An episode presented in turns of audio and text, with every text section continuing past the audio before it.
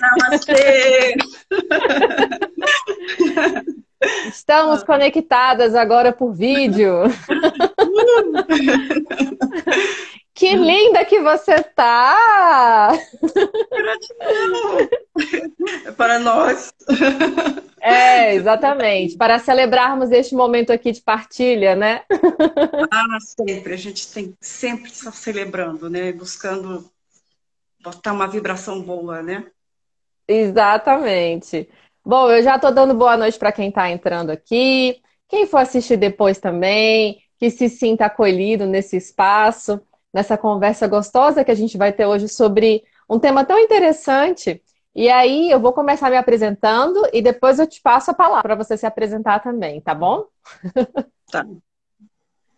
Então, gente, muito boa noite. Sejam todos bem-vindos aqui a esse espaço.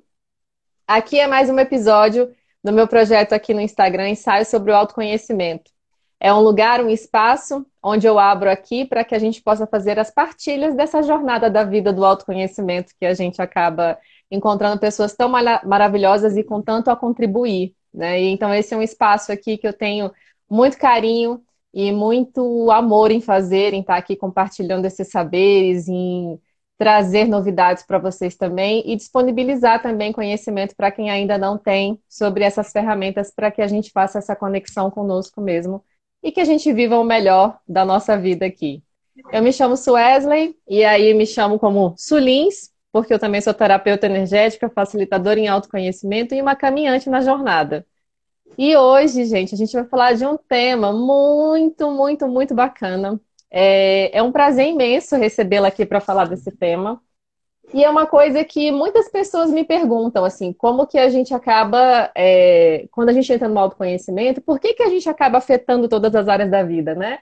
Como que eu enxergo, por exemplo, a espiritualidade, como eu enxergo, por exemplo, o meu profissional, porque aqui a gente está falando de vários temas, né? Toda, toda vez que eu tenho uma live aqui, a gente aborda uma temática dessa.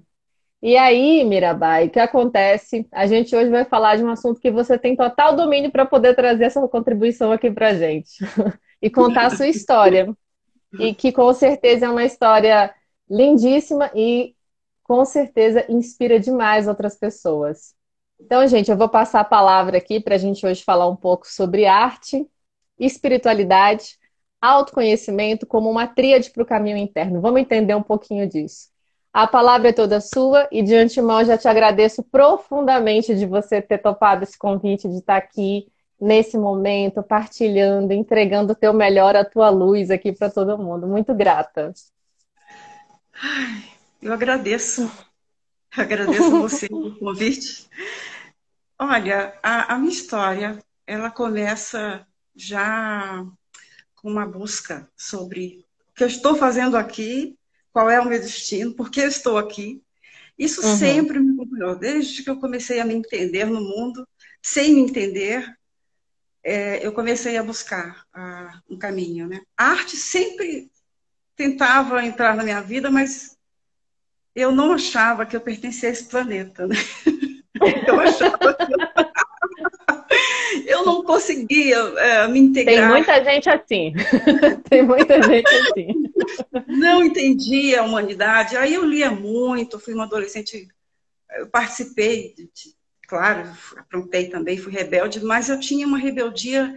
Eu lia o Jack Kerouac, eu, eu lia a contracultura, caiu como uma luva, né? Pesquisar, estudar, ideias. Eu sempre fui movida por ideias, né? E, mas não queria fazer teatro. Aliás, eu não sabia exatamente.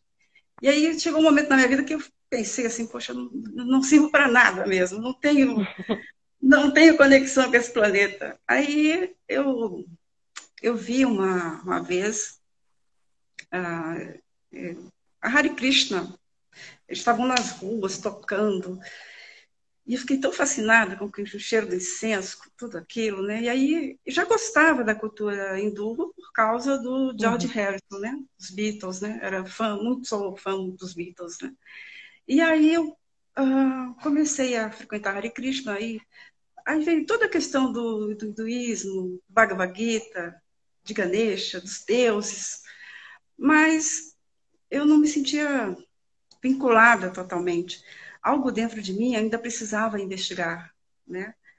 E aí eu senti, encontrei uma outra filosofia indiana que eu me identifiquei bastante é, e me deu vontade de virar monja.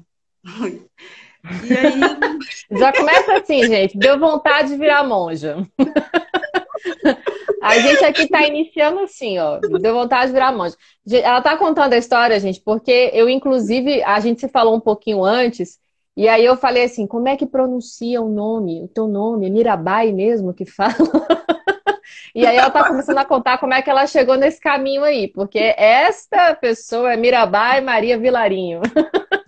É, e, e, aí é interessante porque Mirabai, quando eu recebi, quando você recebe um nome espiritual, é, não, muita gente pensa, nossa, perda de identidade, você abrir mão do seu nome, da, da, da sua origem, tudo. Mas o nome espiritual é para você despertar para você mesmo, para sua relação com Deus, né?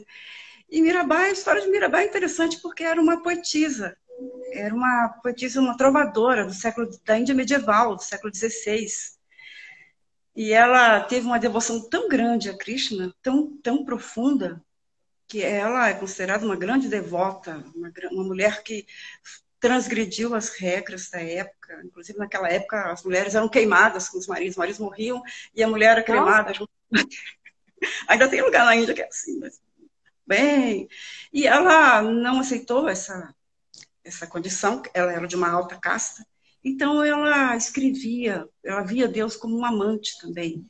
Então, ela escrevia para Deus e essas cartas, e ela desafiou a os saduzos, e começou a andar com eles, inclusive. Ela foi aceita é, como uma mulher realmente que buscou a espiritualidade e expressou isso profundamente com a poesia, né? E as, as poesias de Mirabai são de um encantamento, eu me identifiquei. É, não é à toa que você recebe um nome, né? Eu uhum. também, Maria, muito ligada à, à poesia, poesia da vida em geral, né? Faço poesia no corpo quando eu danço, mas a poesia na minha vida ela, ela me faz sentir que eu pertenço ao mundo, né? Onde eu encontro poesia e sentido na minha vida, né? E aí Mirabai, é, quando eu comecei a, a receber a, algumas lições de dança clássica indiana com uma monja é, que eu tive, é, foi um divisor de águas na minha vida, porque eu percebi que é, dançar, eu posso rezar com o meu corpo, a espiritualidade acontece dentro de mim. A espiritualidade não está fora, ela não está na Bíblia, ela não está no Alcorão, ela não está no, no, no Bhagavad Gita. É o norte. Mas a, a, a minha concepção de Deus e de espiritualidade é a busca e o encontro consigo mesmo, né? Então, é, esse foi, foi revelador esse nome.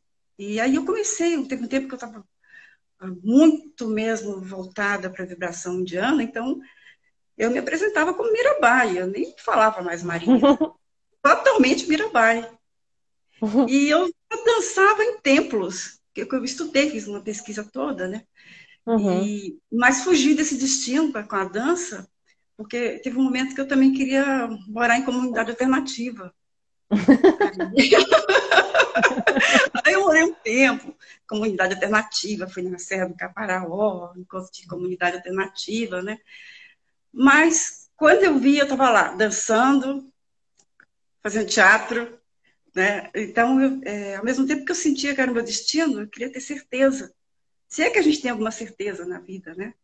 Então, a minha vida inteira, o, o autoconhecimento, a arte, é, Deus, né, espiritualidade, é, eu caminho por essas três linhas de sustentação, né, para hum. colocar um equilíbrio no meu caos, né, e no caos que está o planeta, né.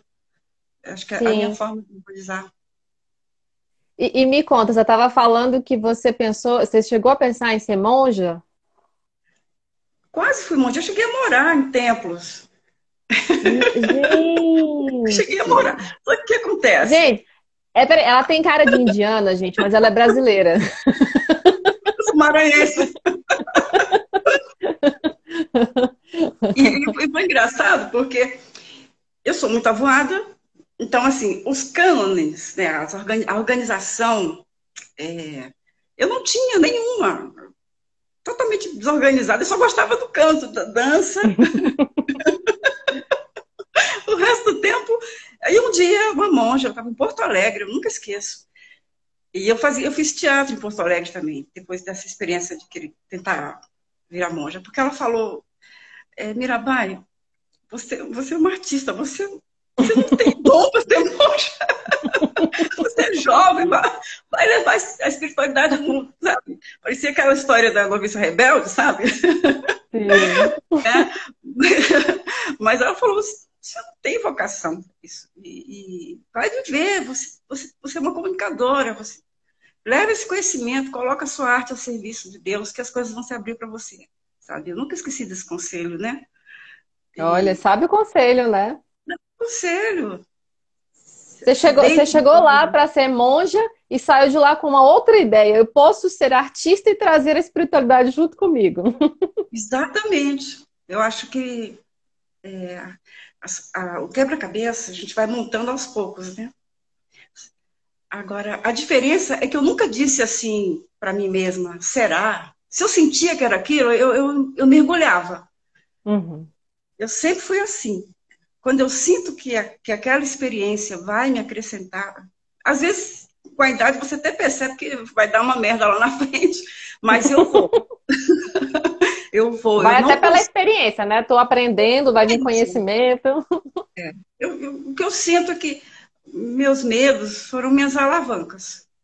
Né? Eu sou tímida, eu sou uma pessoa introspectiva, eu adoro ficar dentro de mim, mas é, o chamado da vida eu tenho que levar, não é para ficar comigo isso, né? não é para guardar. Né? É, eu estava te contando hoje, né, que ontem eu quase cancelei um, uma gravação, né? Porque... Sim. Gente, ela é atriz, gente. ela é atriz.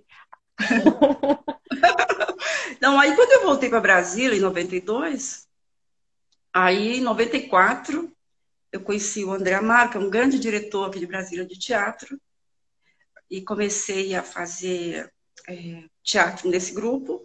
E uhum. comecei a fazer performance, um grupo de performance aqui em Brasília, com artistas plásticos, com músicos, que era o grupo Oficina Lunática. A cada segunda lua, não, a cada lua uhum. cheia do mês, a gente fazia uma performance em algum lugar da cidade. E essas performances eram assim, arrasadoras, assim, avassaladoras, né? Então eu, eu abri, tanto para arte, teatro, tudo. Mas a dança clássica indiana em si, é, eu não apresentava, porque eu achava que era uma dança, é, não é que era para poucos. Eu acreditava que era algo assim que tinha que ser feito dentro da espiritualidade, então só apresentava em templos, com algumas hum. exceções. Na oficina lunática já, já, já tinha é, destravado, mas a minha irmã, tem uma irmã mais velha que é fotógrafa, é jornalista, e ela, a primeira exposição dela foi num bar cultural aqui de Brasília. E ela me convidou para dançar. Olha, poxa, abre, abre a exposição dançando. Eu falei, mas como assim? Eu só danço em templo. Eu danço Hare Krishna, Ginana Mandiran, todos esses templos de Brasília eu já dancei. Todos me conhecem. E eu falei, não posso, é, eu não consigo. Ela, por favor, ela me pediu. E aí o bar cheio, todo mundo bebendo, aquela coisa cultural. Quando eu entrei em cena, o bar parou. Foi um silêncio tão profundo, eu acho que eu consegui ouvir a respiração das pessoas, de tanto uhum. silêncio, assim. E aí é, me veio uma ficha muito grande, né? Caiu, né? Que, nossa, isso é para todo mundo, assim. Sensibilidade e beleza não, não pertence a um grupo de buscadores que está lá recitando mantra. Muito pelo contrário, eu acho que a humanidade. Aí eu, aí eu comecei a dançar, aí eu abri dancei pra, da elite, já dancei na rodoviária do plano piloto, já dancei na feira do Paraguai. Uhum. E, e, eu cheguei à conclusão de que a beleza é humana, pertence à humanidade, à necessidade. Não estou falando só da beleza física, não. Estou falando uhum. de ver algo que tem sensibilidade, que busca a verdade, que busca te colocar numa atmosfera de sonho, de colo, né? que te tira um pouco de tudo que é uh, existir, né? Existir é bom, mas tem um incômodo, né? A gente está uhum. sempre tentando acertar o, o passo, né? E quando eu danço, eu gosto de sair de cena. Eu gosto de deixar a dança. A dançarina está lá, mas eu sou um instrumento da dança. E é ela que tem que se manifestar através de mim. Então eu fui, eu fui rompendo. Assim, foi um processo. Né? Até chegar essa live para falar, foi todo um processo de, de construção, de desconstrução mesmo. Assim. E, e, eu acredito que uh, não precisa ser apenas, a, a, apenas, mas assim, o meu caminho é esse, mas eu acho que todo caminho que você escolhe, ele é o seu instrumento de crescimento. Independente de fama, notoriedade, dinheiro, até porque tem pessoas que conseguem tudo isso e continuam infelizes, né? Uhum. Então, essa construção da identidade, né, do que a sua missão aqui não é uma coisa grande, não tem que soar uma trombeta. Né? Às vezes é uma coisa tão simples, às vezes varrer uma rua, às vezes eu vi aquele vídeo daquele lixeiro dançando, tão Sim. feliz, tão feliz, e tão feliz. Então, assim, eu vejo tanta gente triste, que conquistou tudo que a sociedade, que o sistema te diz que é o ápice, né? Fama, dinheiro, mulheres, né? aí você consegue tudo isso, né? E, e, fica faltando alguma coisa ali, fica um vazio, né? Então, assim, a minha escolha, não é que eu não gosto de tudo isso, quero que venha, mas a minha escolha foi estar de verdade na vida. Uhum. Estar consciente de que onde eu estou é onde eu quero estar. Eu posso até depois falar, não, Maria, nada a ver isso aí, muda. Mas enquanto eu sinto que o que eu estou fazendo faz sentido para mim, faz diferença para o outro, aí eu fico eu fico, eu permaneço. Aí eu eu estou com alma, espírito, corpo, tudo. Que, que ótimo isso você ter comentado, porque dá para ver que é, um, é, todo um processo que a gente vive, né, quando a gente tem essa entrega.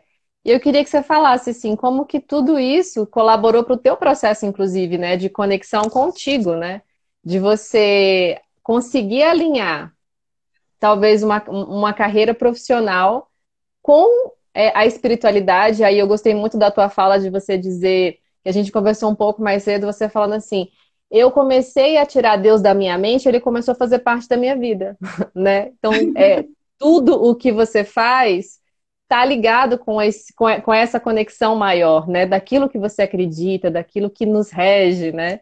E você utiliza isso de uma forma que é, é, é um desenho que é aqui no teu dia a dia, né? Você não deixou Deus lá num lugar, sua profissão no outro e o que você gosta de fazer ali. Você juntou todo mundo, né? E isso faz parte de você. Juntei todos os meus. Que hoje está na moda, essa coisa do Facebook de fazer um avatar, né? Eu juntei todos os meus. todos eles. Eu tenho vários. E eles dançam comigo. E a minha sombra sempre me acompanhou. Eu sempre fui uma pessoa uhum. honesta em relação a eu, isso aqui eu não consigo ainda, ou isso eu não dou conta, isso eu preciso estudar. Então, eu, eu construí tudo assim, com fragmentos. Por exemplo, a, a minha história com a dança clássica indiana é a minha história com um fragmento, com um pequeno, porque é um universo, uma dança milenar, é uma dança que tem mais de 3 mil anos, né? Tem um livro sagrado dedicado a essa dança, né? Segundo eles, Olha. Brahma deu a dança para o ser humano, porque o ser humano precisava de algo a mais do que as escrituras, até para ele entender Deus, conhecer Deus. Então, eu não acredito nesse mundo é, cheio de gavetas. Ah, você vai na igreja, uhum. aí você vai no museu, aí você vai no teatro. E eu acho até que a pandemia, ela, ela, ela puxou o tapete da humanidade. Porque esses uhum. lugares não têm que ser revistos, né? Puxou o tapete do artista, que estava muito acomodado lá, faz apresentando no teatro. O artista nunca está acomodado. Eu estou falando como a sociedade vê a gente, né? E uhum. tem essa questão de que é, tudo é, é, fragmentado e especializado. Então, se eu danço, eu só danço. Então, a dança uhum. clássica indiana não há essa, essa, essa fragmentação. Ah, na verdade, eu estou bem emprestado isso do Oriente, porque eu não preciso abrir mão de um lado meu para ser algo. Eu, eu, eu acolhi tudo em mim. Minha desorganização, meu caos, minha harmonia, minha vontade, tudo, tudo aqui. Um caldeirão. E a dança clássica indiana, teatro e dança são linguagens simultâneas. Você narra com o corpo histórias. É, tem as artes visuais, porque o seu corpo é uma pintura, né? Você desenha, um, o figurino é um desenho. Então, tem uma plasticidade da pintura das mãos, dos pés, né? dos olhos. Então, tudo pertence. Até a relação com a comida, quando eles falam que a dançarina é uma gourmet, né? E que os temperos são sentimentos. E quando você agrega o treinamento com a pesquisa, com todos os elementos da dança, você constrói ali, você pode cozinhar uma iguaria. E quando você oferece essa iguaria para o público, e quando o público sente o sabor, aí ela entra em deleite estético. E, e eu agreguei isso, eu posso cozinhar, cozinho muito mal, mas a pandemia me fez agarrar a cozinha, né? Então, muitas vezes, uma vez eu escrevi uma vez sobre um dia que eu descobri os temperos. Ah, eu senti o, tempo, o, aroma da minha comida, né? E, e, a dança, ah, o teatro, Deus, está tudo ligado. Na verdade, essa, essa ideia de separação é nefasta para o ser humano, porque a gente, não, a gente não é algo separado, né? Quando a gente começa a entender que a totalidade está dentro de você, né? E que ao mesmo tempo você é um fragmento desse todo, né? A dança clássica indiana me ensinou, porque não tem dança clássica indiana em Brasília. Eu digo isso com toda a verdade do mundo, não tem. Uhum. Então eu tinha que estudar, tinha que sair de Brasília para estudar. E como eu vi que a complexidade de dominar era muito difícil, né? Porque são gestos, é um vocabulário totalmente diferente eu comecei a estudar por fragmentos. Então, eu estudava o pé, estudava as mãos. É, cada treinamento eu voltava com uma linha de pesquisa e aprofundava ali. E, e, e, aí eu percebi a beleza do fragmento, né? a beleza da unidade. Né? É, que é quando você uh, muitas vezes olha para a galáxia, Deus, bilhões de galáxias, é, universo se expandindo, e, e eu aqui com, com a minha pequenez, me achando tão grande, me achando que a minha tristeza é grande, achando que a minha alegria é grande, que a minha ação é grande, e ao mesmo tempo uma ação pequena que eu faço também reverbera né, em todos os lugares. Né? Então eu comecei a perceber a importância de, da ação, da minha ação no mundo. E aí eu fui, é, eu dançava e saía em silêncio, né?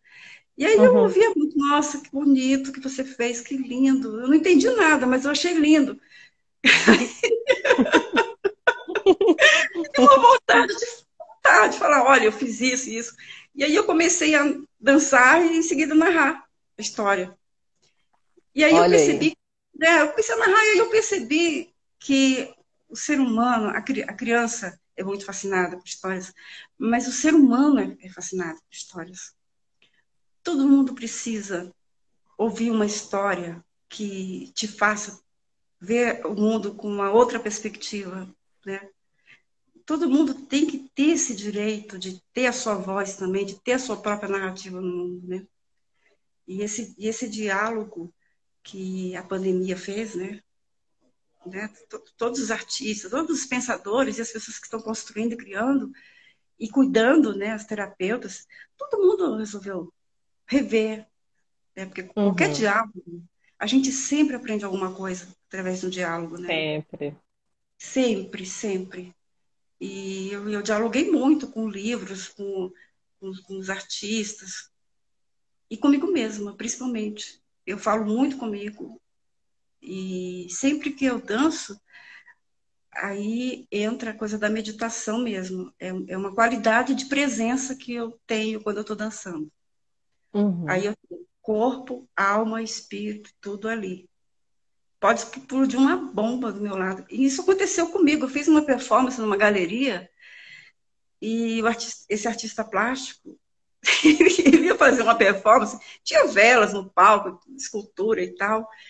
E, e aí eu entrei, a ideia da produção era fazer a dança, toda a harmonia, uhum. e ele ia fazer a história do caos. Só que ele começou a quebrar todo o cenário, ele quebrava a bela, a plateia apavorada, os meus amigos assim, e eu continuei dançando com a mesma harmonia, com o mesmo silêncio. Não me perturbou em nada. Assim, durante, depois da apresentação, é claro que eu falei, gente, que roubada é essa? Eu não vi, quase morro. Mas foi um aprendizado tão bonito sobre é, se você está inteiro em alguma coisa, nada te atrapalha. É, uhum. Nada te atrapalha. Acho que quando você consegue, é, porque muita gente pensa, inclusive, que meditação é para sair. Não, meditação é para você estar presente aqui e agora. Isso é meditação. Se é lavando louça, se é dançando, no meu caso, é, se é atendendo alguém, olhando o universo de alguém para fazer alguma ponte com que aquela pessoa se encontre, né? Uma música. Então, assim, as pessoas colocam a meditação como uma coisa lá em cima, só de monge ou de gente que vai para a Índia e come arroz integral e é vegano. E hum, meditação é aquilo que você faz com amor, com presença. E é quando você tira o seu julgamento. Ai, será que tá bom? Ai, será que eu tô gordo? Será que eu tô magra? Será Você sai da mente, né? Eu só consigo esse estado dos meus pensamentos não virem me, me atazanar de alguma maneira é quando eu estou dançando ou atuando em teatro. Porque o pensamento, não, não que o pensamento seja ruim, o pensamento é bom. Né? Claro que pensar é bom. Mas eu estou falando no, quando o pensamento ele vem associado à crença, associado Sim. a memórias, né? É, quando o pensamento nem é seu, às vezes, né? Por exemplo, Exatamente. Acontece muito isso, né? Você, você toma umas verdades que não são suas, né? É, eu, por exemplo, eu ouvi até os meus 18 que eu era louca, que, que, eu, era, que eu era muito avoada, né? Então, eu era maluca. Então, eu cresci com medo de ficar maluca, de verdade. Uma vez, eu tive um terapeuta, um psiquiatra, é, eu precisava falar com ele, e ele estava atendendo num hospício. E eu fui, eu falei, não, eu vou, eu quero, eu quero me consultar. Quando eu cheguei no hospício, que eu vi os loucos passando, aí eu pensei, nossa, mas é tão fácil, se, se, se esse psiquiatra der uma canetada aí, eu vou ficar aqui. e acabou, né? E aí, quando eu entrei na consulta, eu falei, eu vou sair. Aí, calma, você não é louca, não, pelo contrário. Você é extremamente criativa, você, você só tem energia demais e não canalizou ainda o seu potencial, sabe? Então, foi tão importante, porque tem uma, um ditado, colocar ditado, assim, tipo um provérbio hindu, que, que é quando você está pronto, quando o discípulo está pronto, o mestre aparece, né? Uhum. Então, essa ideia dos mestres, né? Dessas pessoas que vão aparecendo na vida da Sim. gente, em algum momento, e te dá uma chave, né? Uhum. Você gira aquela chave e aí abre um novo.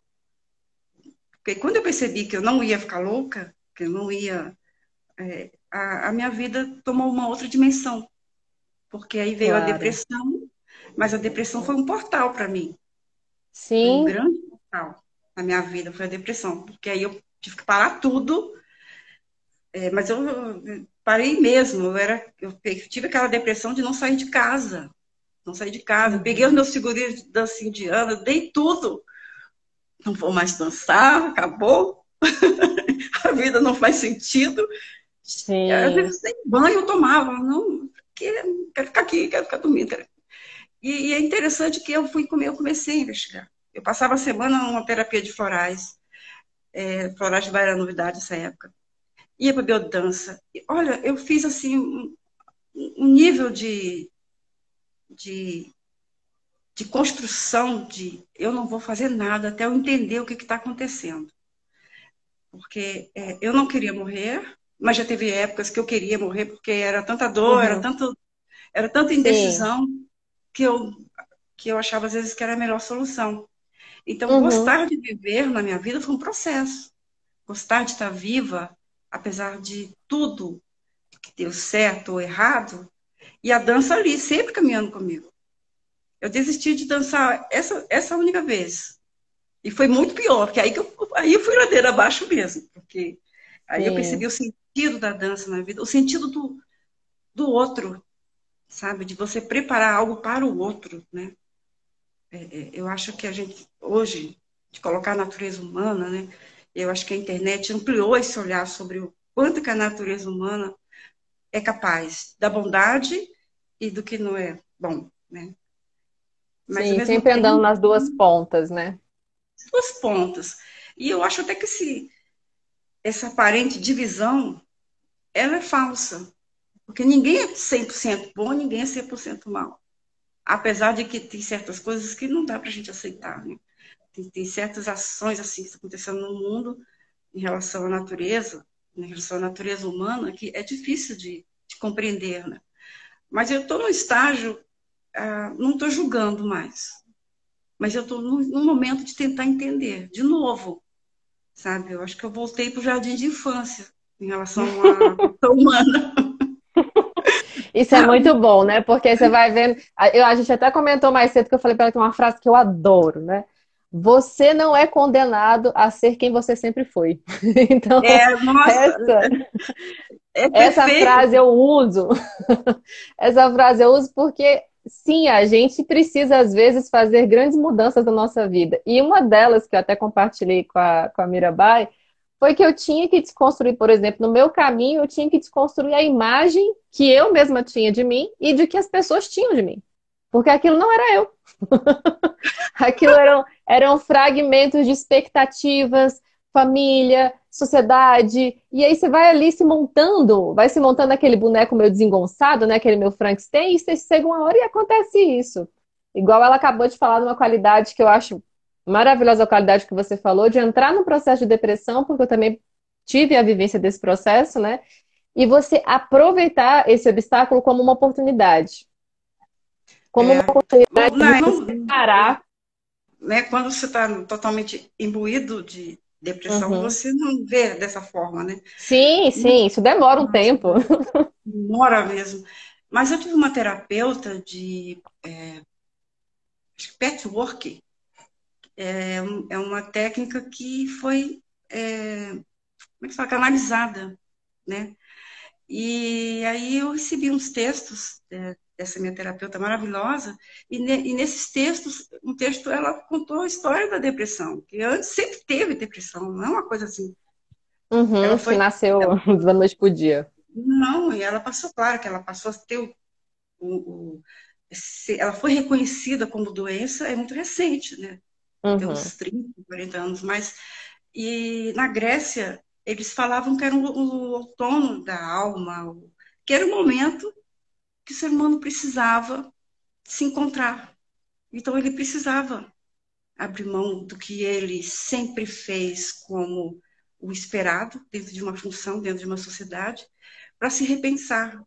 E com o tempo, com o capitalismo, com a industrialização, com o trabalho e com, com a economia é, permeando a nossa vida, parar e falar: eu, eu não quero participar dessa festa agora, eu preciso parar é, ninguém compreendia, né?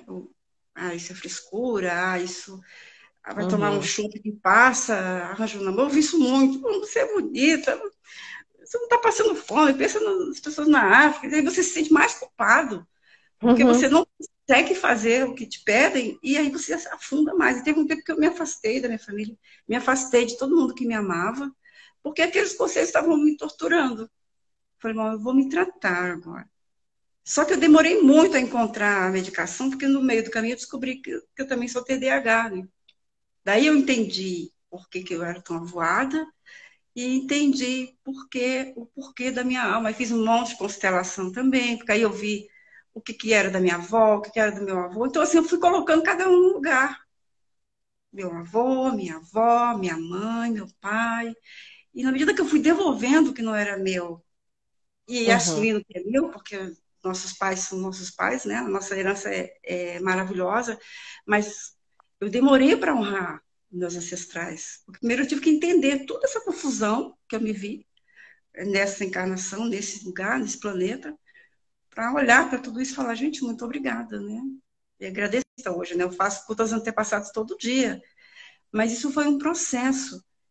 E, e eu percebi que quando eu, eu as vozes que não, que não eram minhas, e quando eu percebi as vozes da, da, das mulheres da minha família, da minha linhagem, que a minha mãe casou com o meu pai, Foi um casamento a lá Jane Austen, foi um casamento, você vai casar com ele, porque ele é o melhor para você.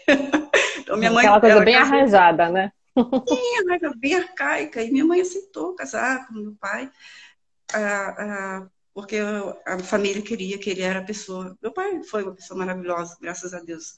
O casamento não deu certo, depois minha mãe encontrou o amor, mas essa voz que não pôde expressar, né? Eu não precisei repetir essa história. Eu olhei para a história da minha mãe, agradeci, mas eu posso ter voz. Uhum. Eu vim artista, né? Eu não, eu não vim para casar e fazer bolo. Não está errado fazer isso. Mas a minha natureza não é essa, né? Sim. E a minha avó teve toda uma história de me contar histórias para dormir, de plantar flores. A minha avó, antes de falar de fitoterapia, ela já usava ervas. Então eu acho que essas histórias todas, elas são na memória do nosso corpo, né? Na nossa pele, no nosso DNA, tá tudo com a gente. Mas eu posso ressignificar alguma coisa que ela pagou uhum. o preço, eu não preciso mais pagar o preço de fazer algo que não vai me deixar extremamente feliz. Uhum. E a uhum. história da minha família, minha avó morreu tomando Prozac, minha mãe tomando antidepressivo. Então, assim, eu repeti até aí.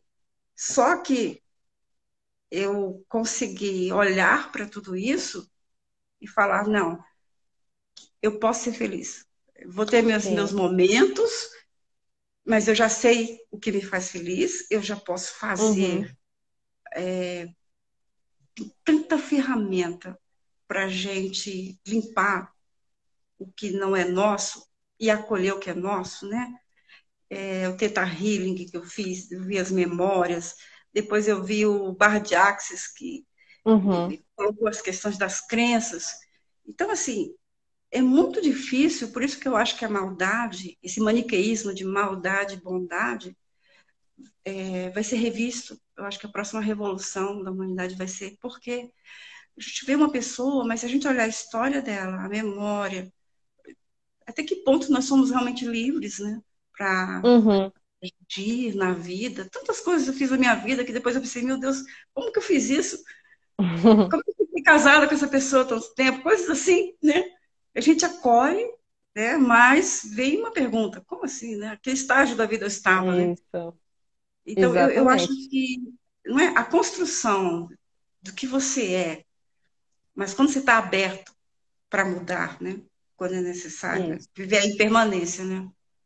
isso, isso é muito. Isso é muito importante, porque eu sempre reforço assim nos processos de autoconhecimento e quando eu estou com um grupo ou atendimento individual, ou mesmo numa conversa como essa daqui, que ela é extremamente rica, porque tanto eu quanto você aqui, a gente acaba saindo com outros insights, com várias outras chaves, né? É, que rodam aí, que giram para a gente para alcançar outros tipos de percepção, né?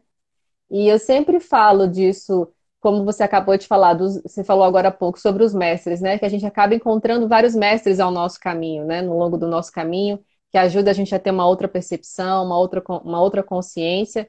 E essa estrada de se autoconhecer, né? Ela é totalmente questionadora. Ela começa do questionamento, né? Eu me questiono por que, que eu fiz essa escolha? Baseado em que eu estou escolhendo isso? Por que eu me permiti passar tanto tempo dessa forma? Por que, que eu tenho, por que, que eu sou dessa forma? Né? Você começa a se questionar os porquês de tudo. E aí, quando a gente entra nesses porquês, né, Mirabai, é que aí que a gente começa a perceber. Isso não é meu, isso não é meu, isso não é meu.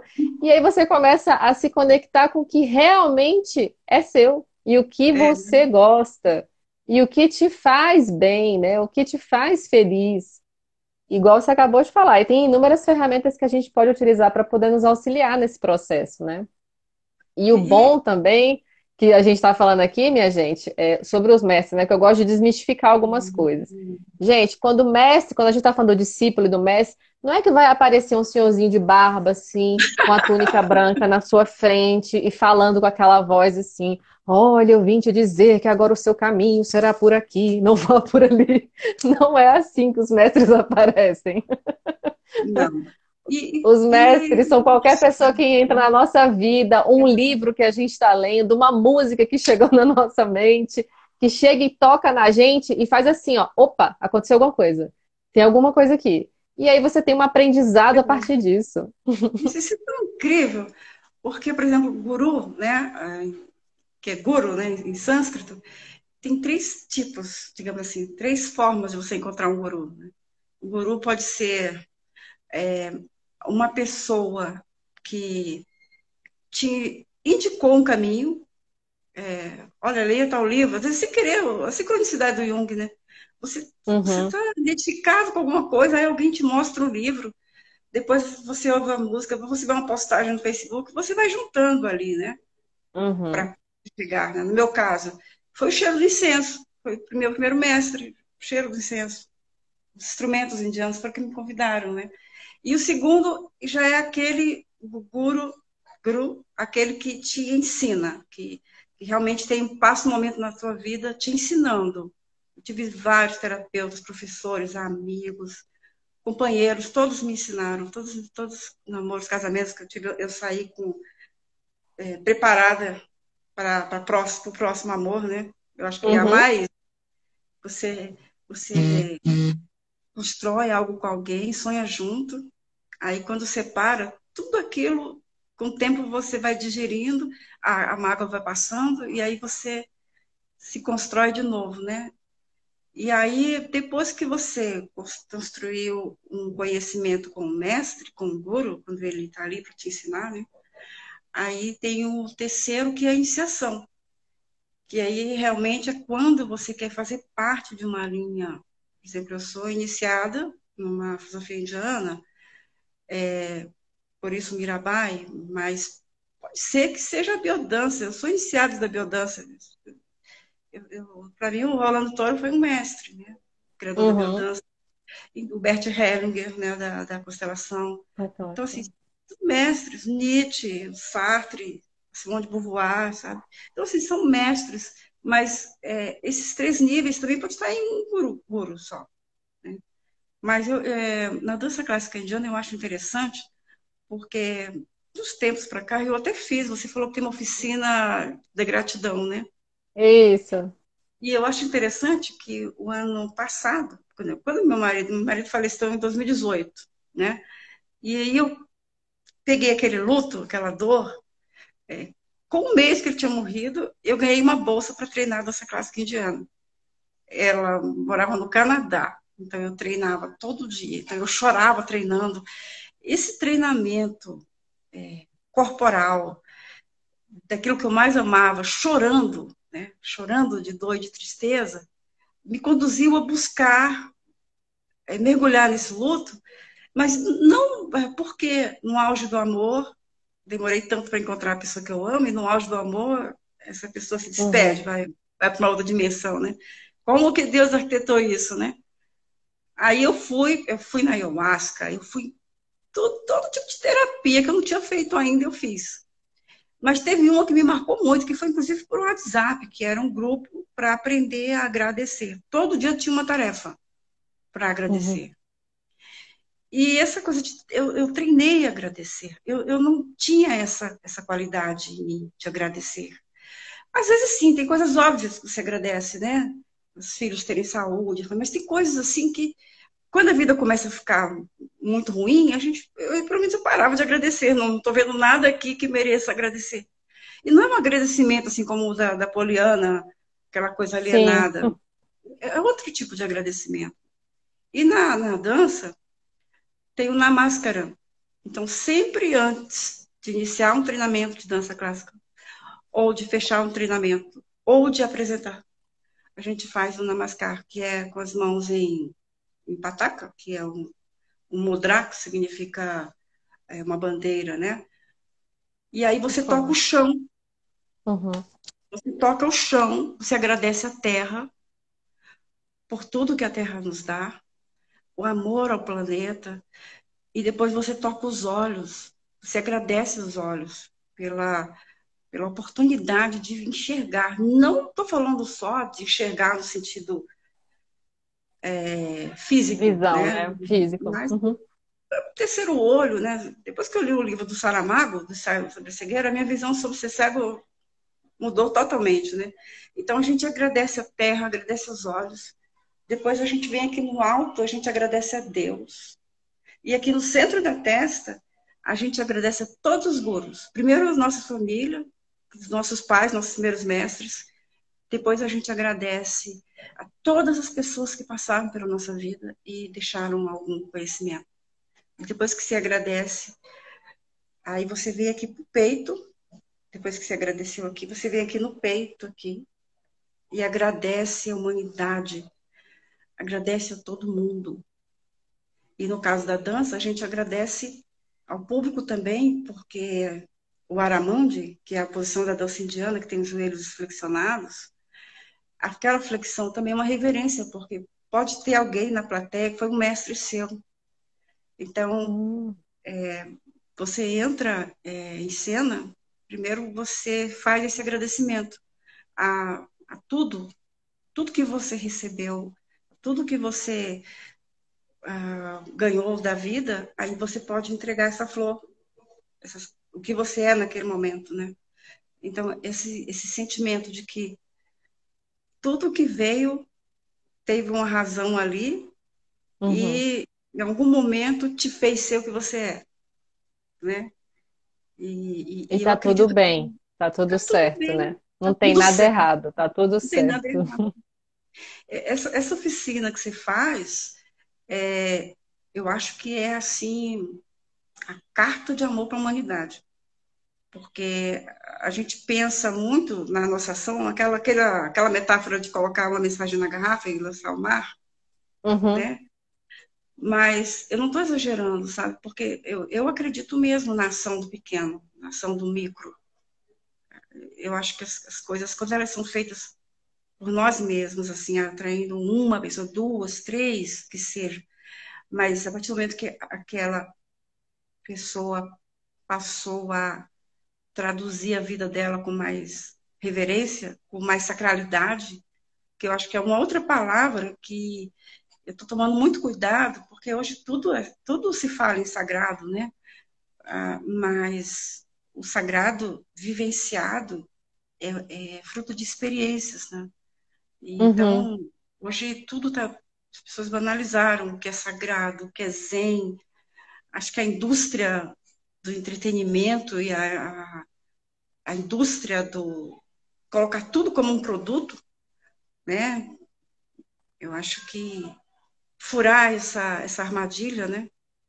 De que a gente pode estar bem, estar relaxado, com coisas simples, sabe? Caminhando, né? Tem uma Sim. deusa né, hindu, chamada sabedoria, Sarasvati, que ela protege 64 artes a gente fala em arte, fala de cinco.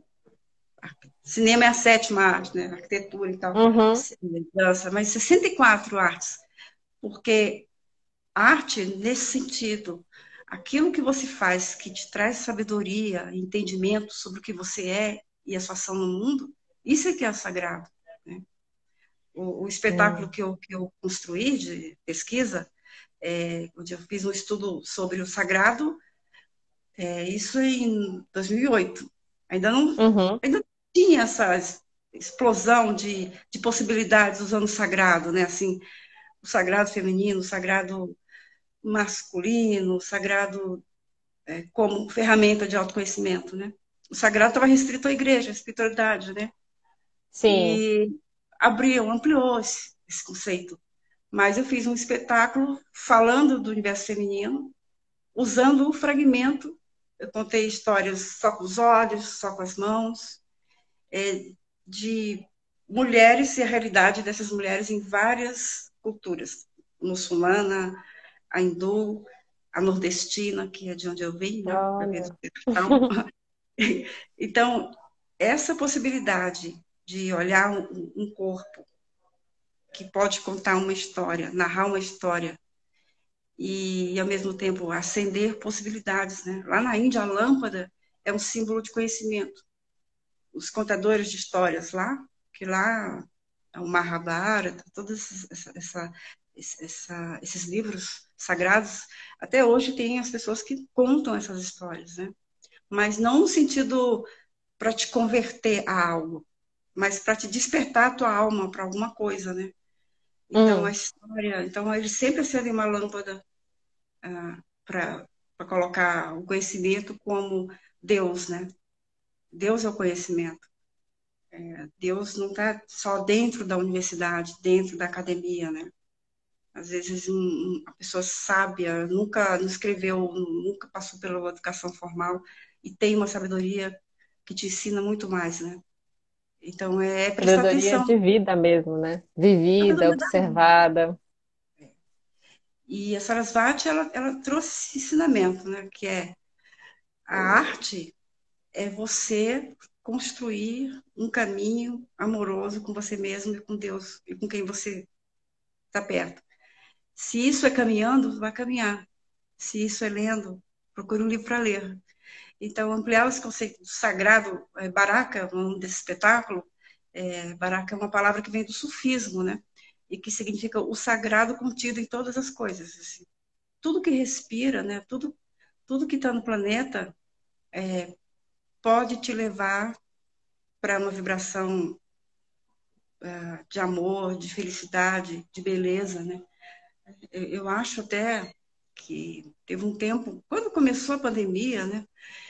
A primeira coisa que eu pensei foi, poxa, mas será que a humanidade vai voltar a sorrir depois de tantas mortes? Será que a gente vai encontrar a beleza, o encanto novamente, né? E agora eu estou percebendo que a partir do momento que nós estamos insistindo, já que a ferramenta para aproximar é a tela, é o computador, a necessidade de, de estar perto, de se construir algo melhor, eu acho que está transcendendo esse cenário de mortes. Hum. É, é triste, é lamentável, mas eu percebo que a humanidade, né, olhar a peste, todas, todas as outras todas as outras epidemias que tiveram, que, as guerras, né? Mas sempre tem uma parte da sociedade que vai plantar flores, que vai Sim. colocar um jardim ali, que vai colocar perfume, né? E a gente então, pode. A gente fala dos ciclos, né? O ciclo da vida, né? Faz parte, né? Os Faz. ciclos. E Mirabai, e... a gente está quase chegando no final. Você acredita que o papo já está andando desse tanto? E antes de acabar, eu quero que você me fale do teu. Você tem, a gente tem cinco minutinhos aqui, mas eu quero que você fale do projeto dos é, Mudras, né? Que se pronuncia. É. Que eu achei interessantíssimo. Eu já tinha visto o encarte dela, da, das mãos, e, e, são, são, é uma linguagem que você fez um recorte, né? Da dança, da dança indiana, e você trouxe isso para a gente poder se expressar através das mãos. É. Eu, eu acredito que o corpo, aqui no Ocidente, né? É, ele foi uhum. a nossa gestualidade, tudo que foi considerado liberdade, abrir os braços, olhar, isso foi suprimido, né? A Igreja Católica construiu o máximo desse gesto aqui para você agradecer a Deus. Eu já li uma vez um texto que esse, esse gesto era amplo. Depois ele ficou assim. Não é que esse gesto é errado, mas é como se a história do corpo fosse é pecado, não pode.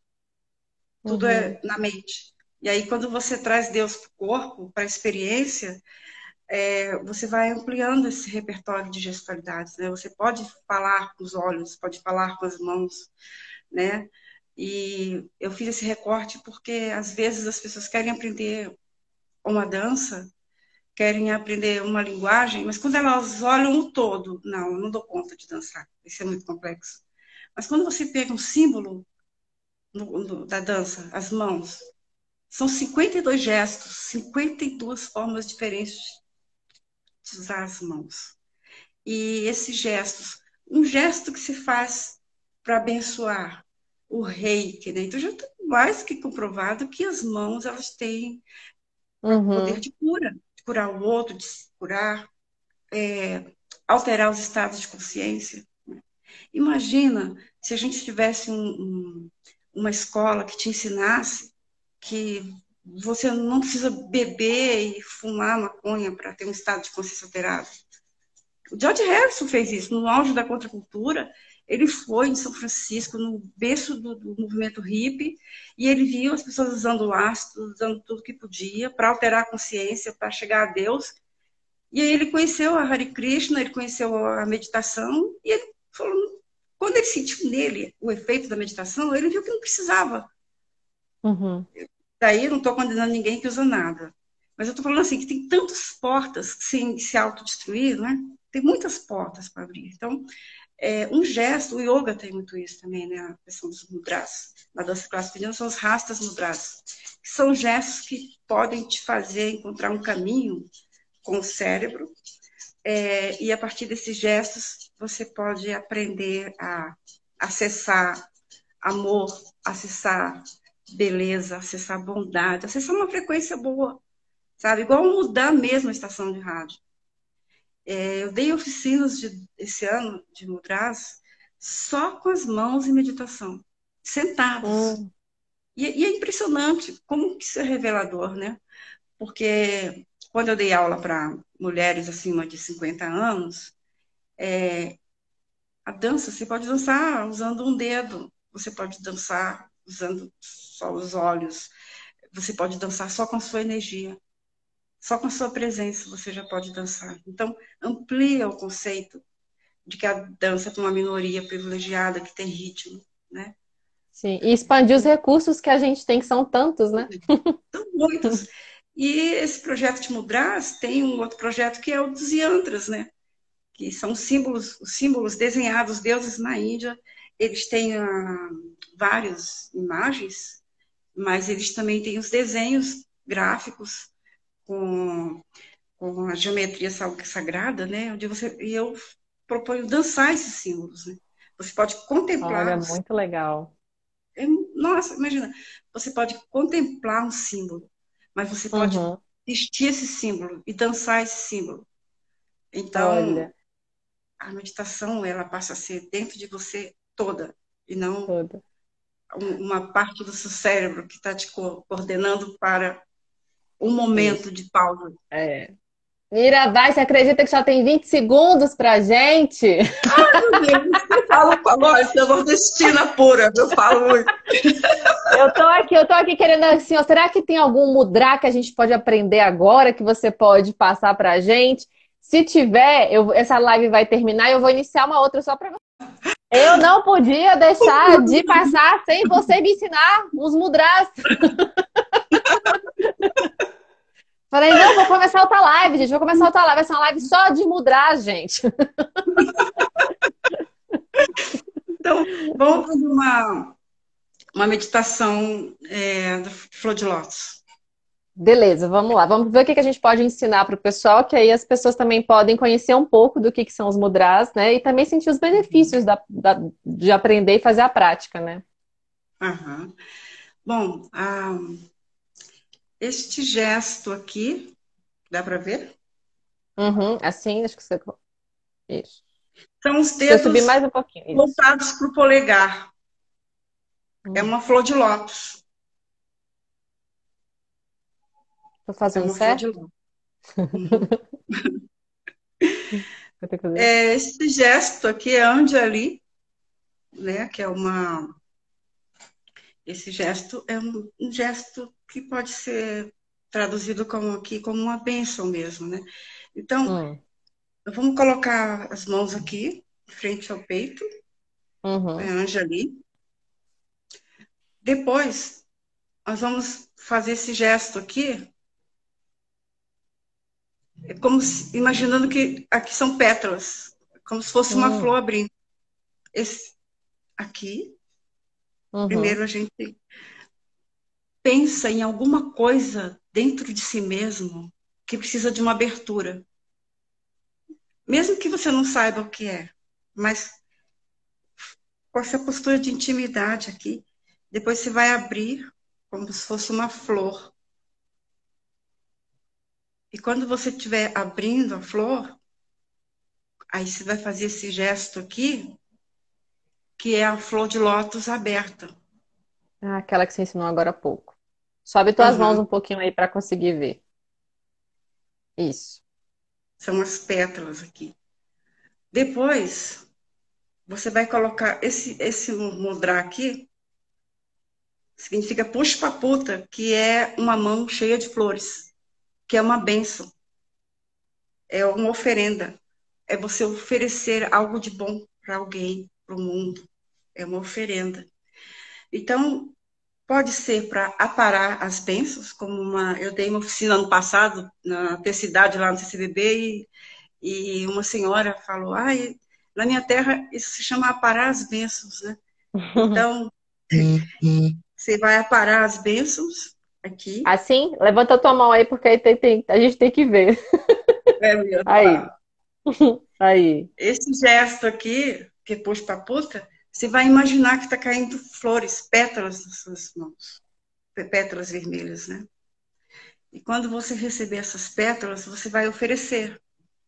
Uhum. Eu vou te oferecer agora. Eu te ofereço também. E aí, quando você receber essas pétalas, se você vai receber a minha, eu vou receber as suas, nós vamos elevar essas uhum. pétalas e aí nós vamos julgar. E vamos deixar as pétalas caindo para o planeta, para que todas as pessoas possam receber essas bênçãos também. E quando a gente para aqui para receber, nossas mãos elas estão abertas nessa posição aqui, porque a gente também vai receber. Porque tudo que você hum. oferece, você recebe também. Por exemplo, tudo que você me ofereceu hoje, nesse, nesse diálogo comigo, eu guardei comigo. E o que eu te ofereci, você também vai guardar e vai levar com você. E todo mundo que está aqui agora, né, numa sexta-noite, né, uhum. estamos juntos aqui, né? Então, nós vamos fazer juntos, juntas, juntos. Primeiro aqui, a gente uhum. fecha um pouquinho os olhos e coloca essa atenção nesse mundo interno nosso, acalma um pouco o coração e deixa que alguma coisa abra, porque às vezes a nossa ideia fica fechada, como a pandemia, né? Depois você uhum. abre, vai abrindo essas pétalas da flor.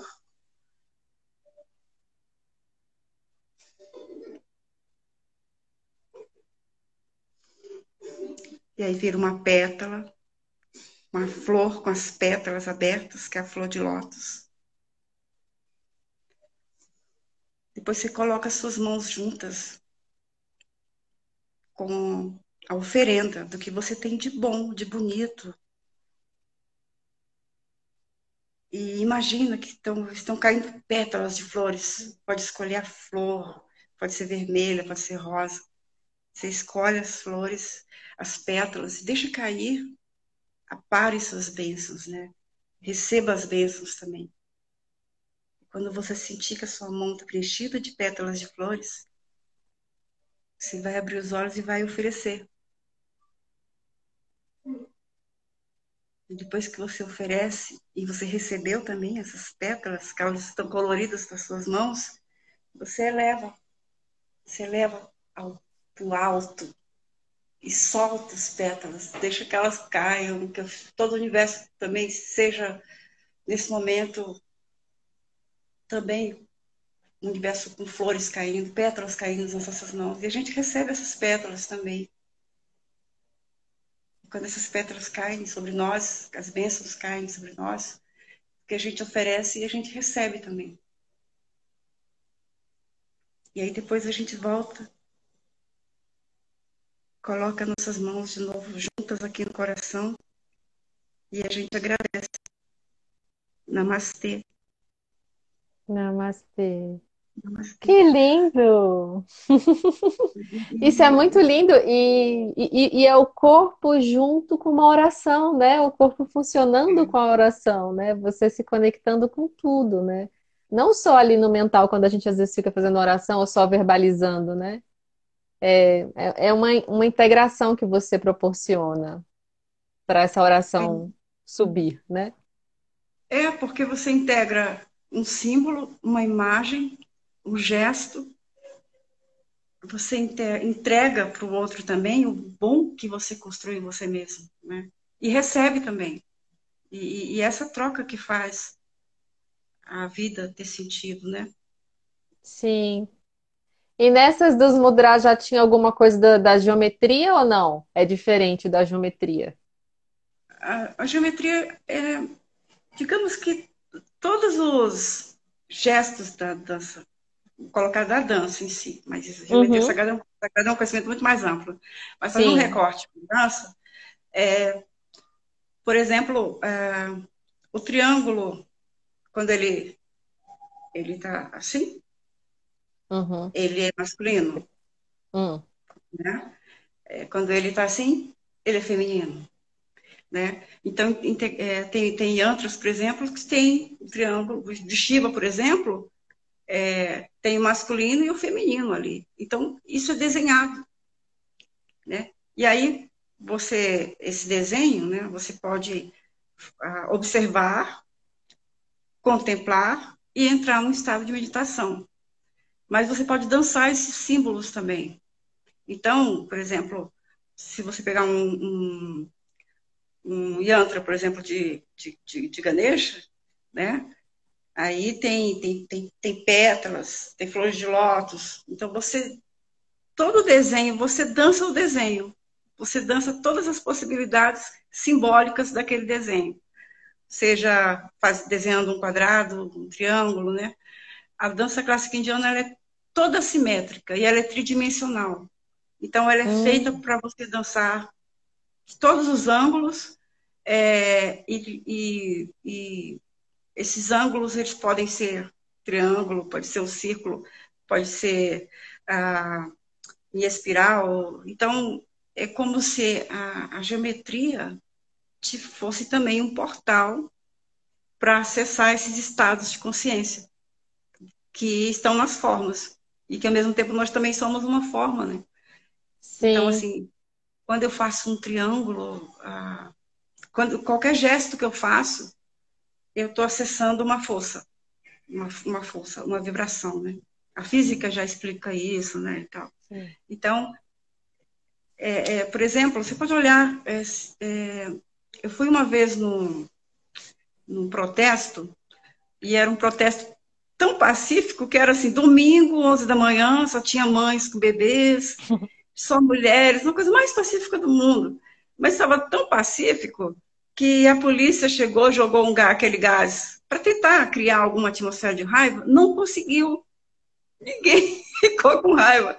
Então, além dessa vibração, é, o gesto que a gente faz tem muita proporção com o que a gente pensa e sente. Uma uhum. pessoa amorosa, ela tem uma forma de, de colocar os gestos, de, uma forma de olhar, uma forma de pensar, né? uma forma de pensamento. Né? Então, é, integrar o gesto, a nossa linguagem, é fazer mais sentido para o outro. Né? Quantas vezes os ruídos de comunicação acontecem? Né? A gente fala uma coisa, a pessoa entende outra coisa, porque Sim. tudo aqui na linguagem, no verbo. Mas às vezes eu não preciso falar nada, às vezes o meu olhar já diz muito. E muitas vezes também a gente está falando e a pessoa, não, isso, isso, isso não é verdadeiro. A pessoa acredita que é. Então, ser mais orgânico, ser mais sinestésico, né? É, quando você dança, você dança um símbolo, né? Quando você tem consciência de que esse gesto aqui é um gesto de oferenda, é inevitável. Quando você sentir a vontade de agradecer alguém, você vai fazer esse gesto, como a gente faz esse. Quando você uhum. pensar agora nesse gesto aqui, você vai pensar em flores. Automático. Sim. vai pensar em pétalas, sabe? É... Esse gesto aqui, tem os gestos dos animais, né? É, é Levanta aí que eu não tá. Ah, tá, assim. Tá. Márcia. Isso é um peixe. É um peixe. E esse peixe ah. é a ah. primeira encarnação de Vishnu, que, foi, que é o Deus que vem à Terra para equilibrar o mundo, né? É, o Avatar, né? Ele vem primeiro como um peixe, até ele chegar em Krishna, que foi a oitava encarnação. Muitos dizem que a nona encarnação dele foi Buda e a décima é, ainda virá Kalki, que ele virá num cavalo. E a segunda ele veio como tartaruga. Né? Levanta aí que eu quero ver a tartaruga, que eu não estou conseguindo ver. Uma. Como é isso? Curma. levanta é, de trás. É, é o gesto. Os ah, gestos tá. com duas mãos na dança indiana são chamados Samil Kitarrastas. Então, isso aqui é uma tartaruga, né? Então, cada gesto, por exemplo, esse gesto aqui, dos dois dedos polegares. Uhum. Isso aqui é um laço de amizade. Hum. Agora, os dois mínimos aqui, assim, que é quílaca, que já é um laço de amor, de vínculo amoroso. E tem uma intenção no olhar. Quando eu faço aqui, pátia. Quando eu faço assim, dá para ver meus olhos? Dá. Acho que estou né? Quando eu coloco quílaca, quílaca, que é um olhar de, de sedução, né? Um olhar de que eu estou vinculada a alguém nossa, eu vejo muito isso mesmo na, na, em algumas danças indianas, né? Que você vê que elas olham assim, né? Cada olhar. E tem um treinamento específico para o olhar. Hum. Tem, é, é, eles falam são os, os, movimentos dos olhos, né? Então, é engraçado que eu participei de, um, de uma oficina de ginástica cerebral. Depois eu até descobri que tem um indiano, um físico que contribuiu para para a construção dessa linguagem que, do, do, do, da, da, ginástica cerebral com exercícios para, né? Então tem vários uhum. exercícios olhos, né? A dança clássica indiana toda, a diferença é que tem uma intenção de interpretar. Então tem um olhar isso sistematizado, tem um olhar de raiva, tem um olhar de compaixão, tem um olhar Xiringaia, por exemplo, é o é o sentimento de encantamento de estar apaixonado por alguém, né? Que é né, um olhar assim, de, hum. ai, né? E, e, aí tem o xiringaia, esse olhar de compaixão, pode, pode ter raiva também, né? Que é Haldra, né? Haldra já é assim, tem o demônio, esse gesto aqui, é o gesto que simboliza o demônio, a raiva, né? Hum. É, e esse gesto aqui já é uma borboleta, que é Bimahará. Então, é, esses símbolos, eles, eles imitam a natureza, a natureza humana, a condição humana, os sentimentos. Então, tem um gesto para praticamente todas as emoções, entre aspas, né? É muito complexo falar de emoção, Sim. mas digamos que aqueles que é, paz, amor, raiva, fúria, desprezo, a bipassa desprezo né? Quando você despreza. Então, toda essa dança é construída para comunicar ou as histórias de deuses ou a, as histórias de como a condição humana conseguiu se explicar através do corpo e a relação com Deus. Gente, é. isso é muito sensacional.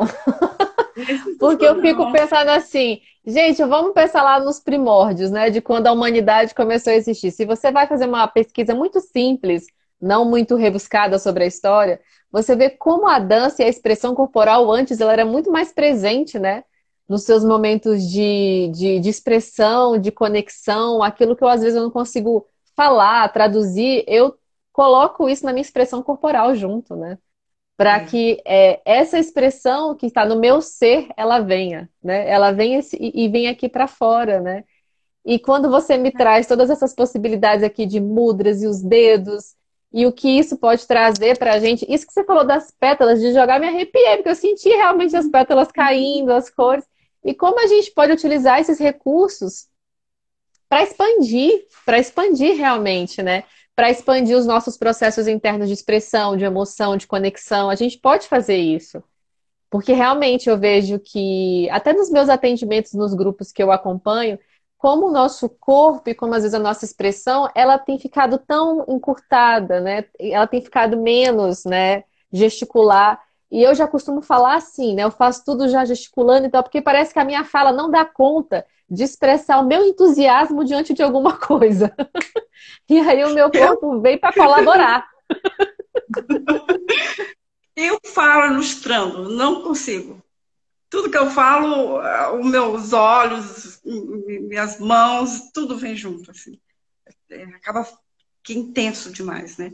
Sim. Mas eu acredito que a, a, quando a nossa cultura ocidental é, encaixou uma forma sóbria de parecer respeitado, né? Para suas ideias terem respeito, você precisa ter uma tonalidade de voz, não pode gesticular muito, não você é considerado louco, né?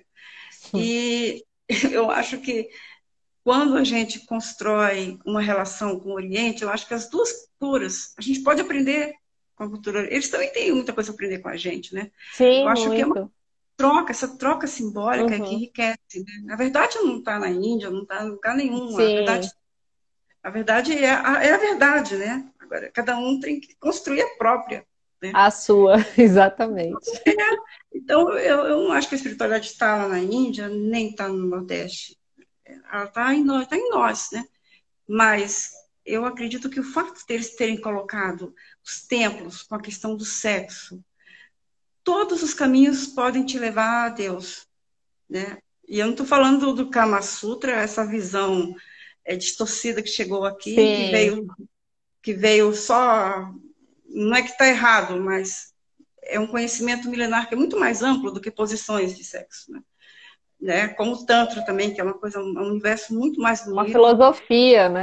Que é completamente diferente. Um caminho espiritual, um caminho espiritual. Uhum. Como também tem monjas que, por, por um caminho espiritual, não, não querem fazer sexo. Eles querem que esse, essa energia sexual seja usada para a iluminação deles, né? Então, pode ser pelo yoga. O yoga te dá esses caminhos. Pode ser pelo conhecimento, né? De yoga, os intelectuais, né? Os, aquelas pessoas, os brahmanos, aqueles que buscam, através do conhecimento, das escrituras, chegar a Deus. Outros preferem o corpo, como o yoga, como a dança clássica indiana, né? Ou você pode buscar o Bhakti, os Hare Krishna só a devoção. A devoção é que me faz, tudo que eu faço, se eu oferecer para Deus, tudo se resolve. É o Bhakti Yoga, né? Tem o Karma Yoga, você pode, o Tantra Yoga, que você pode a sua ação no mundo é, é o seu yoga. Né?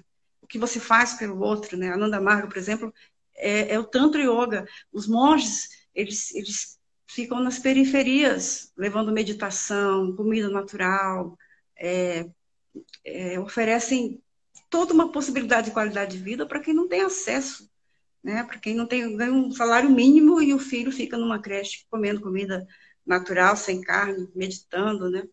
Então eu, eu acredito que essa visão ampla de que Deus ele pode estar contido em todas as coisas e que eu posso usar o meu dom para receber de Deus e fazer o mundo melhor, eu acho que é, essa é a minha linha de, de, de construção de vida. Para mim, isso é espiritualidade.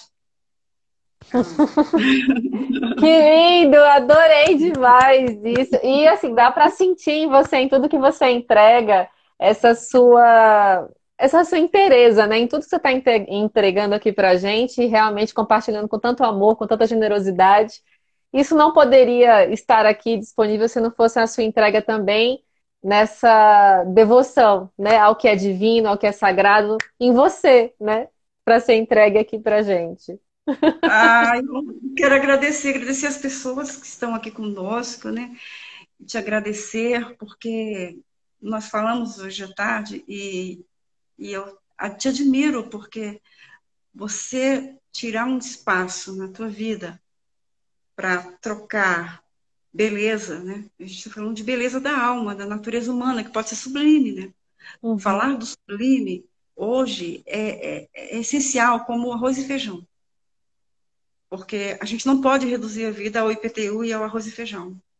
Porque senão a gente desbota, a gente, a gente desbota. Sim. A gente né? A gente vira automatiza demais a vida, né? E a gente também não pode achar que é a economia que vai salvar, né? A economia salva. A economia do jeito que está aí, realmente ela está destruindo almas.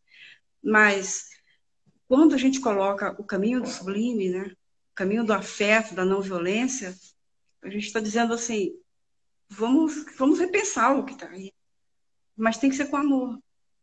Uhum. O ódio, o ódio já fez a parte dele, está fazendo muito bem, né? E a gente pode olhar para tudo isso e acrescentar afeto, acrescentar pétalas de flores, né? Ai, muito lindo.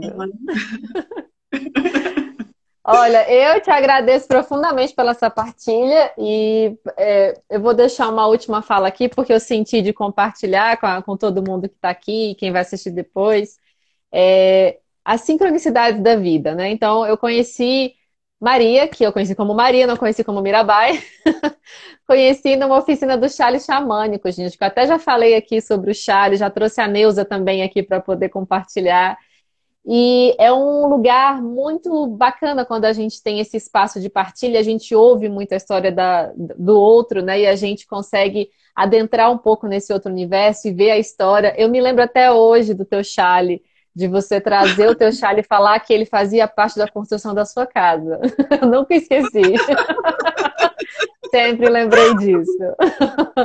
e quando, e quando eu, eu e quando eu fui pesquisar sobre, sobre a Maria, né, que aí eu sim vi que o nome que ela está usando é o Mirabai, que eu fui entender o porquê, eu vi que ela era atriz, gente. E assim, uhum. quando eu vi tudo isso, ela começou a me contar sobre a vida dela, eu falei, gratidão por essa partilha, porque uma das primeiras formações, a formação que eu até compartilhei aqui numa outra live sobre transição de carreira, é que a primeira coisa que eu queria fazer na minha vida era ser atriz.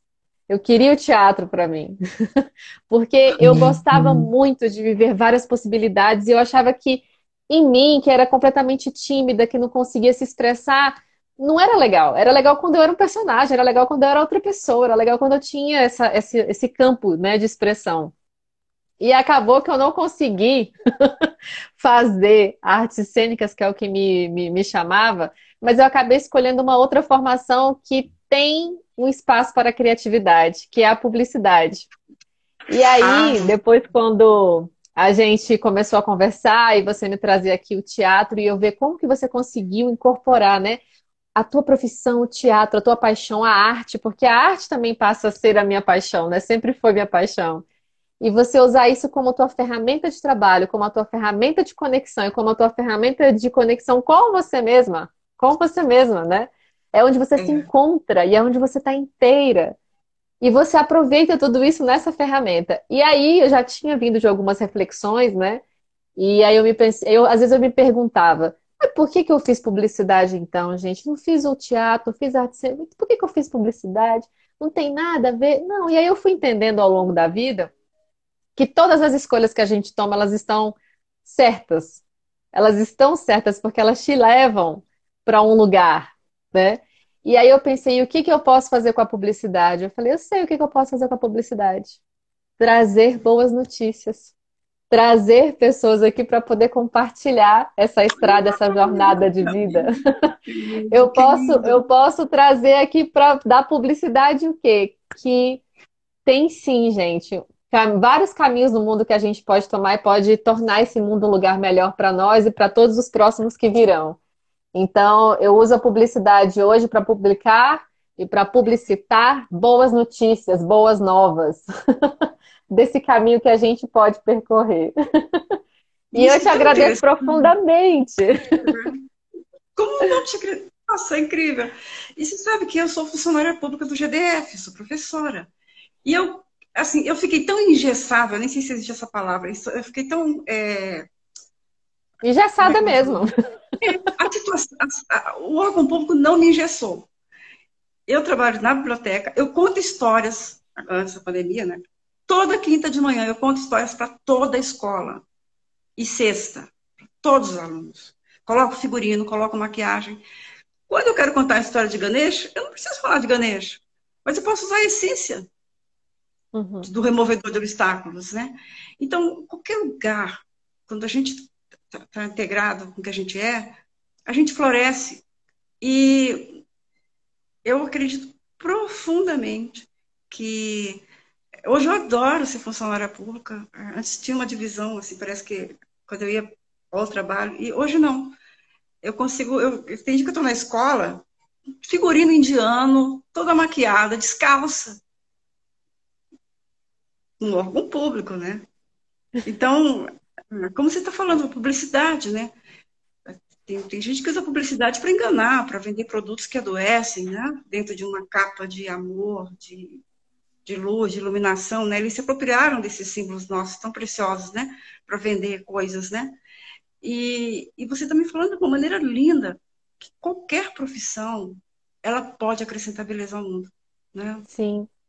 Sim, qualquer profissão, qualquer caminho, mesmo que você trabalhe numa coisa que não tem nada a ver com a tua formação, mas tem uma missão ali para você, tem, um, tem algo que você pode colaborar ali. E eu sempre falo, ofereça outras percepções, né? Não fique só numa, num ponto de vista, vá para outros pontos de vista. Cardápio e aí é a grande. gente exatamente, a gente encontra, a gente se encontra e encontra vários no nosso caminho. Olha, maravilha, adorei essa conversa aqui. E eu vou te oferecer as minhas pétalas de rosa aqui, ó, e que cheguem até o teu coração. E que ó, cheguem todos que estiverem aqui, que passaram aqui por nós, e que a alegria e a esperança reine entre a gente. Muita gratidão por você ter topado aqui e ter feito essa partilha com a gente tão amorosa, viu? Eu te agradeço, te agradeço. E esse dia eu vou com certeza guardar comigo. Porque é muito bonito quando a gente está falando do que a gente tem de mais profundo e tem essa escuta de qualidade, sem julgamento, sem. Eu estou falando para você sem medo, porque você aparou as minhas bênçãos e, as... e colocou no seu coração. Estão e eu quero te agradecer por esse momento tão belo. Gratidão imensa, profunda. Gratidão. Muito grata a todos vocês que participaram, a todos vocês que vão assistir depois. Gente, um grande beijo para vocês. E tá lá marcado, vou deixar marcado o Instagram da Mirabai, que aí quem quiser saber um pouco mais sobre as oficinas que você for dar aí, quem sabe, né, tenha despertado também a curiosidade para se ajudar com mais uma ferramenta. Um grande beijo para você. e, gente, boa noite. Obrigada. Um boa noite. beijo. tchau, tchau.